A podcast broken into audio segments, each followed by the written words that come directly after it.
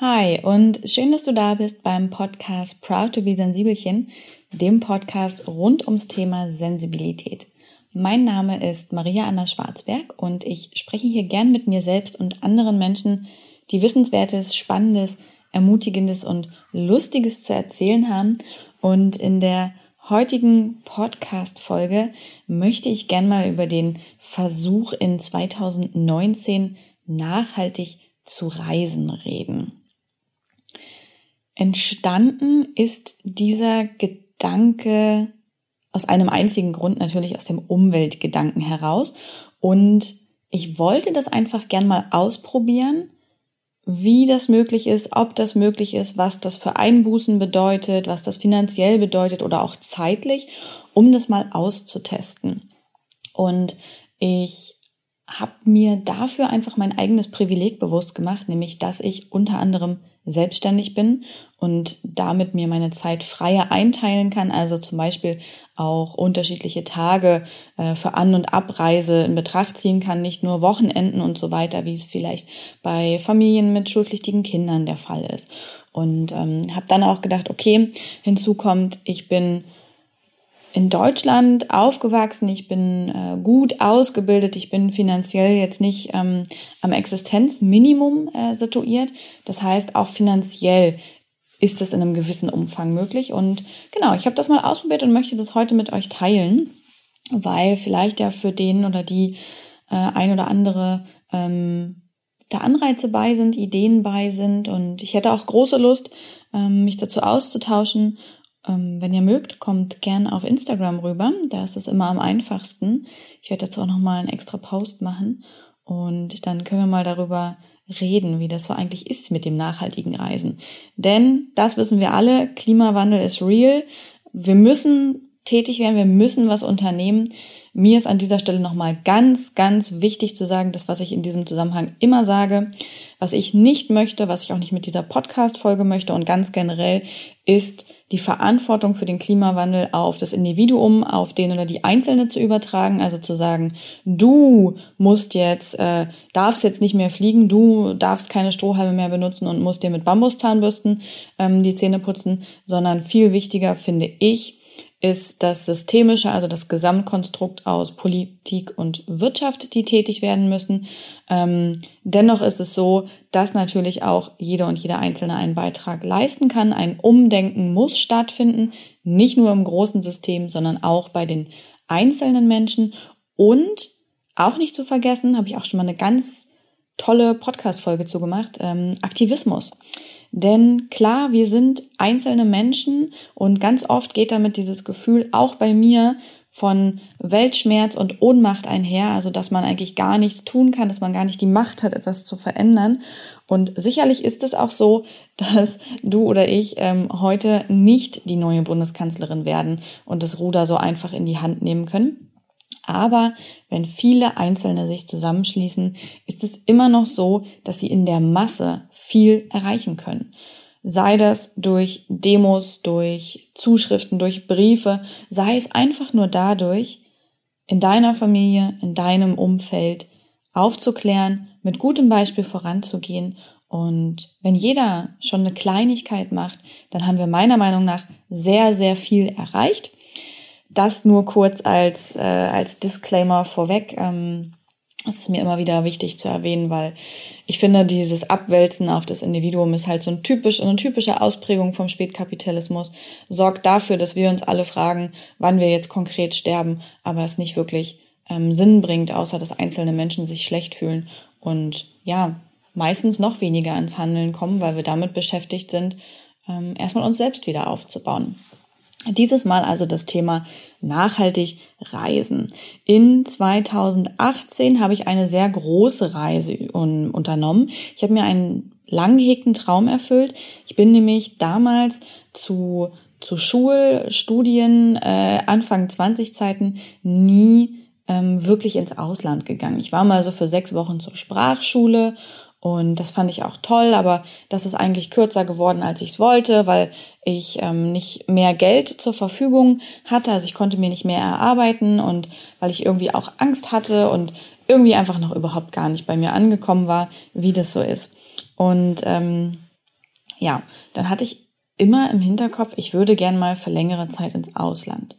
Und ich bin generell relativ viel gereist in meinen Zwanzigern, das möchte ich gleich vorweg sagen. Also ähm, ich kann jetzt nicht behaupten, dass ähm, ich wenig gereist bin, was aber, glaube ich, auch einfach für, ja, für unsere Generation, für, unser, für unseren privilegierten Stand ähm, fast normal ist, dass ähm, die Menschen viel reisen. Flugreisen sind günstig geworden, Roadtrips, es gibt allerhand Möglichkeiten, einfach in die Welt hinauszukommen, ein bisschen was zu entdecken, ein bisschen was mitzunehmen vom, vom, vom Abenteuergeist, vom Freiheitsdrang. Und das habe auch ich gemacht. Und in jedem Fall wollte ich aber gern einmal eine längere Zeit ins Ausland und habe mir diesen Traum in 2018 erfüllt. Ich bin ähm, damals nach Asien geflogen, nach Bali ganz konkret, habe eine Zeit lang in Bali gelebt und habe anschließend noch, ähm, bin ich nicht direkt nach Deutschland zurückgekehrt, sondern zunächst nach England und habe noch in Brighton gewohnt und bin erst dann zurück nach Deutschland.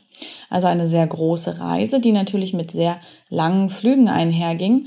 Und ähm, ich habe auch damals durchaus schon angefangen, umweltbewusster zu leben.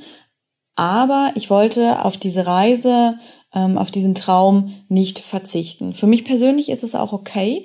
Ähm, da mag jeder gerade drüber werten oder denken, wie er mag. Das ist mir recht gleich. Für mich war es in dem Moment okay. Für mich ging aber auch damit dann der Gedanke einher, okay, wie will ich das zukünftig handhaben? Ähm, ich bin 2018 dann noch einmal mit einer Freundin nach Barcelona geflogen und das konnte ich von mir selbst schwierig rechtfertigen. Da habe ich dann gemerkt, dass ich mich damit nicht wohlfühle, innerhalb Europas zu fliegen und dass sich das nicht gut anfühlt. Und dann habe ich gedacht, okay, dann guck doch, was du ändern kannst. Es äh, geht ja jetzt in dem Moment nicht darum, sich selbst zu geißeln und abzustrafen, sondern wie kannst du es anders, wie kannst du es besser machen. Und habe gedacht, ja, ich würde gern in 2019, also quasi ab 2018, Mitte 2018 bis 2019, äh, Ende 2019, würde ich gern nicht fliegen. Ich würde gern andere alternative Reisemöglichkeiten nutzen, um diesen monströsen CO2-Abdruck, den ich da hinterlassen habe, etwas zu kompensieren und neue Dinge auszuprobieren und vielleicht zukünftig einfach ganz, ganz, ganz wenig zu fliegen. Ähm, das kam auch damit einher. Ich habe letztes Jahr mal diesen im Internet diesen diesen äh, diesen diesen CO2-Fußabdruck gemacht. Also wie viel CO2 hau ich als Mensch wirklich raus? Und im ersten Moment, als das Ergebnis kam, das war bei mir dass das leicht unterm Durchschnitt äh, liegt, habe ich erst gedacht, na, das ist doch ganz gut. So, ich bin im Durchschnitt oder ich bin unterm Durchschnitt sogar, das ist ja, ist ja cool. Und dann habe ich gedacht, nee, ist es überhaupt gar nicht, weil der Durchschnitt verbraucht mehr als eine Erde pro Jahr. Und das bedeutet, dass wir unseren Planeten schneller abbauen, als er sich selber regenerieren kann. Und das fand ich nochmal so erschreckend, weil ich dachte, ja, aber ich fahre doch kaum Auto und, und so viel gereist bin ich jetzt auch nicht und ähm, ich, ich bin doch überwiegend vegan, schräg, schräg vegetarisch und habe dann selber so gedacht, krass, wie viel auch ich immer noch dazu beitrage, dass der Klimawandel voranschreitet. Und das war dann irgendwie so eine kleine Doppelwirkung. Da habe ich gedacht, gut, ich probiere das jetzt. Und ähm, seitdem bin ich nicht geflogen, ähm, sondern wir sind letztes Jahr im Herbst, haben wir einen Roadtrip gemacht durch Deutschland, Österreich, Italien und Frankreich. Da sind wir mit dem Auto gefahren und mit einem Zelt. Ich muss dazu sagen, dass mein Mann und ich und auch Marley natürlich passionierte Camper sind. Wir lieben Camping. Also es ist für mich die geilste Art ähm, zu reisen, weil wir einfach unser Zuhause, ein Stück unseres Zuhauses immer mit dabei haben. Das heißt, ich muss mich an keine neuen Zimmer gewöhnen oder neue Unterkünfte, sondern eh, ich habe unser Zuhause ähm, mit dabei, unser gewohntes Umfeld. Und ich mag das einfach gerne. Also ich mag das, dieses draußen sein, draußen schlafen und ich finde meistens auch die Menschen, die man dabei kennenlernt, spannend und ja, mag auch einfach gern ähm, mich unterwegs selbst versorgen und nicht dreimal am Tag essen gehen oder so. Also für uns, ja, schon seit Jahren das, ähm, das, was wir am liebsten machen, was wir auch übers Jahr verteilt immer mal wieder machen und wenn es nur für ein Wochenende ist, weil selbst so ein Wochenende draußen in der Natur ist so erholsam und zumindest für mich bringt es mir so viel mehr Entspannung als ein Wochenende zu Hause, wo ich dann doch denke, ach, ich könnte ja mal die Bilder umhängen und ich müsste eigentlich mal putzen und den Keller, den wollten wir schon lang ausräumen. Kurz abgeschworfen. Ähm, wir sind also letztes Jahr dann mit unserem Auto und einem Zelt durch die Gegend gefahren. Das ist auf jeden Fall schon mal besser als zu fliegen. Gerade wenn so ein Auto voll besetzt ist, ist es klimatechnisch auch ganz okay. Ähm, wir waren da jetzt mit Mali zu dritt drin, da geht bestimmt noch was, aber Genau, das war eine Alternative, die wir gewählt haben oder die wir auch schon vorher gewählt haben, aber die wir letztes Jahr einfach nochmal ausgebaut haben. Und auch den Rest der Zeit sind wir dann vor allem mit Auto gefahren. Wir haben noch so ein paar kleinere Reisen gemacht in den Harz, an die Ostsee. Und genau, es hat immer gut funktioniert mit dem Auto, muss ich sagen. Man ist halt super flexibel, kann einfach die Dinge mitnehmen, die man braucht und ähm, hat generell natürlich eine schöne, angenehme Reise. Wir hören ganz oft Hörbücher äh, haben die verrücktesten Gespräche, hören laut Musik, schweigen dann auch einfach zehn Stunden, nein, so lang nicht, aber ähm, schlafen irgendwie nochmal zwischendurch. Also ganz unterschiedlich, ähm, ganz vielfältig in der Beschäftigung. Ich fahre auch deswegen oder ich mache deswegen gern Roadtrips. Ich, ähm, ich habe es ja nicht immer so mit Menschen und da ist man natürlich einfach in seinem kleinen Kosmos so ein bisschen während der Fahrt. Das ist auch ganz nett. Im April diesen Jahres bin ich mit einer Freundin nach Prag gefahren und da haben wir uns dafür entschieden, mit dem Zug zu fahren, ähm, weil ich gern das in diesem Jahr ausprobieren wollte, auch längere Strecken mit dem Zug zurückzulegen. Also nicht nur die innerhalb von Deutschland, irgendwie für Geschäftstermine oder, oder Besuche von Freunden, sondern wirklich auch mal für Reisen mit dem Zug zu fahren. Und im April diesen Jahres bin ich eben mit einer Freundin nach Prag gefahren und im Ende Mai bin ich mit meiner Omi mit dem Zug bis nach Südengland gefahren.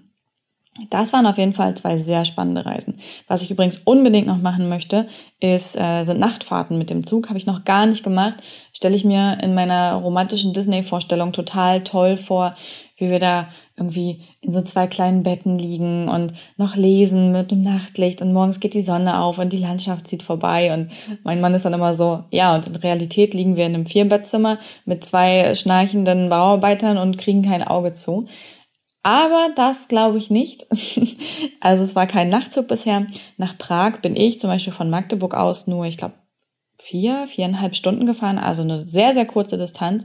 Es war super günstig. Ähm, wir haben einfach ein bisschen rechtzeitig gebucht, ich glaube drei Monate vorher, meine Freundin und ich, und haben pro Person ungefähr 50 Euro gezahlt, hin und zurück mit dem Zug nach Prag. Das war der Wahnsinn. Ähm, die Zugfahrt war angenehm, ich bin einmal umgestiegen. Also kann ich nur empfehlen für die Besuche jetzt so ringsrum in Europa, die Distanzen, ähm, das lässt sich ganz toll machen. Dann kam die größere Zugreise nach London zuerst und dann weiter eben nach Südengland.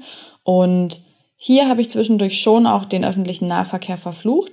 Ähm, preislich war das auf jeden Fall etwas teurer. Ich glaube, für die Hinfahrt für zwei Personen, also quasi von Magdeburg nach London. Es waren, glaube ich, 200 Euro für zwei Personen und zurück 250 Euro für zwei Personen, ähm, was ich immer noch angemessen finde, also quasi pro Person 225 Euro London hin und zurück. Sicherlich gibt es Flüge, die günstiger sind. In jedem Fall. London wird so oft und so viel und von so vielen Billigfliegern auf fünf Flughäfen angeflogen. Da gibt es natürlich auch günstigere Angebote. Aber das war tatsächlich ähm, ein Momentum, in dem ich dachte, ich kann es mir gerade leisten, die 100 Euro mehr zu zahlen, als es beim Fliegen der Fall wäre. Ähm, die bringen mich in diesem Moment nicht um, deswegen ist es für mich okay.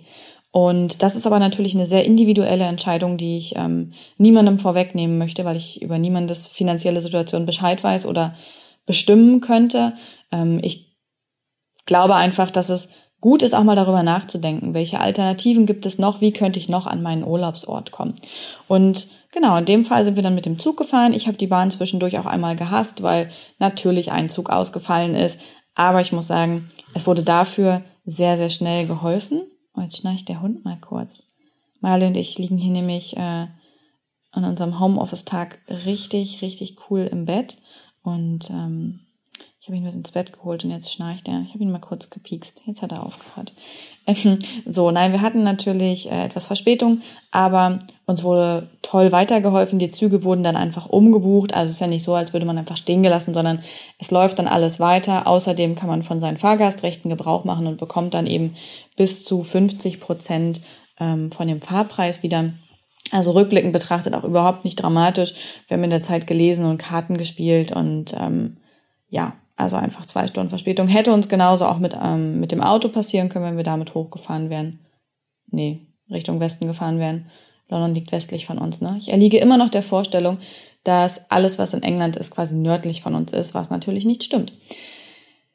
Auch mit dem Flieger hätten wir Verspätung haben können, also das für mich jetzt kein Argument, das Abbruch äh, tut. Was ich sehr empfehlen kann bei langen Zugreisen, ist wirklich auch dann die Sitzplätze zu reservieren. Das macht die Reise natürlich viel angenehmer und genau, ansonsten reise ich persönlich sehr gern mit dem Zug. Also die beiden Sachen waren toll, auch wenn ich irgendwie geschäftlich unterwegs bin. Ich mag das immer, weil ich dabei zur Ruhe komme, die Gedanken äh, gehen lassen kann, Musik hören kann, lesen kann. Manchmal arbeite ich auch irgendwie und ähm, finde das jedes Mal sehr angenehm. Habe auch bisher keine unangenehmen Begegnungen mit Menschen gehabt, dafür, dass ich sie ja immer nicht ganz so gern so nah an mir dran habe. Oftmals sitze ich sogar allein. Also das war eine sehr schöne und sehr positive Erfahrung. Also meine Alternativen bisher Zugfahren sehr, sehr gut. Ähm, preislich ähm, mal super günstig, günstiger als es mit Auto oder Flugzeug wäre, manchmal aber auch teurer. Dauert natürlich etwas länger, ist also ein Zeitfaktor, den man auch mit einplanen muss. Wer das kann, kann ich es nur empfehlen. Ich kann aber auch verstehen, wenn jemand sagt, ich habe diese Zeit gerade nicht. Ich habe nur zwei Wochen Urlaub im Jahr und da möchte ich gern wirklich zügig hinkommen und möchte meinen Urlaub genießen und auch zügig wieder zu Hause sein. Zweite Alternative ähm, mit dem Auto äh, ist eben, wie gesagt, immer eine sehr viel bessere Alternative als das Flugzeug, wenn das Auto auch durchaus voll besetzt ist. Also wenn nicht Einzelpersonen ähm, damit ständig durch die Gegend fahren. Und auch dies ist übrigens nicht wertend gemeint, auch mein Mann muss zum Beispiel mit dem Auto zur Arbeit fahren, weil es da anders keine Möglichkeit gibt. Also auch der fährt hin und wieder regelmäßig, wenn er nicht mit dem Motorrad fährt, mit dem Auto äh, zur Arbeit allein. Mhm. Genau. Man könnte natürlich auch, wenn man das ausprobieren möchte, mit dem Fahrrad in den Urlaub fahren, ja, und könnte zum Beispiel einfach äh, mit einem Lastenrad oder so, könnte sich das ausleihen oder wer mag und äh, das eh haben möchte, sich eins kaufen und mit dem Lastenrad in Deutschland oder in die umliegenden Länder in den Urlaub fahren. Es gibt immer auch natürlich die Möglichkeit zu wandern. Es gibt noch die Busse, die fahren, die natürlich auch noch eine Alternative sind. Also es gibt sehr, sehr viel, was möglich ist.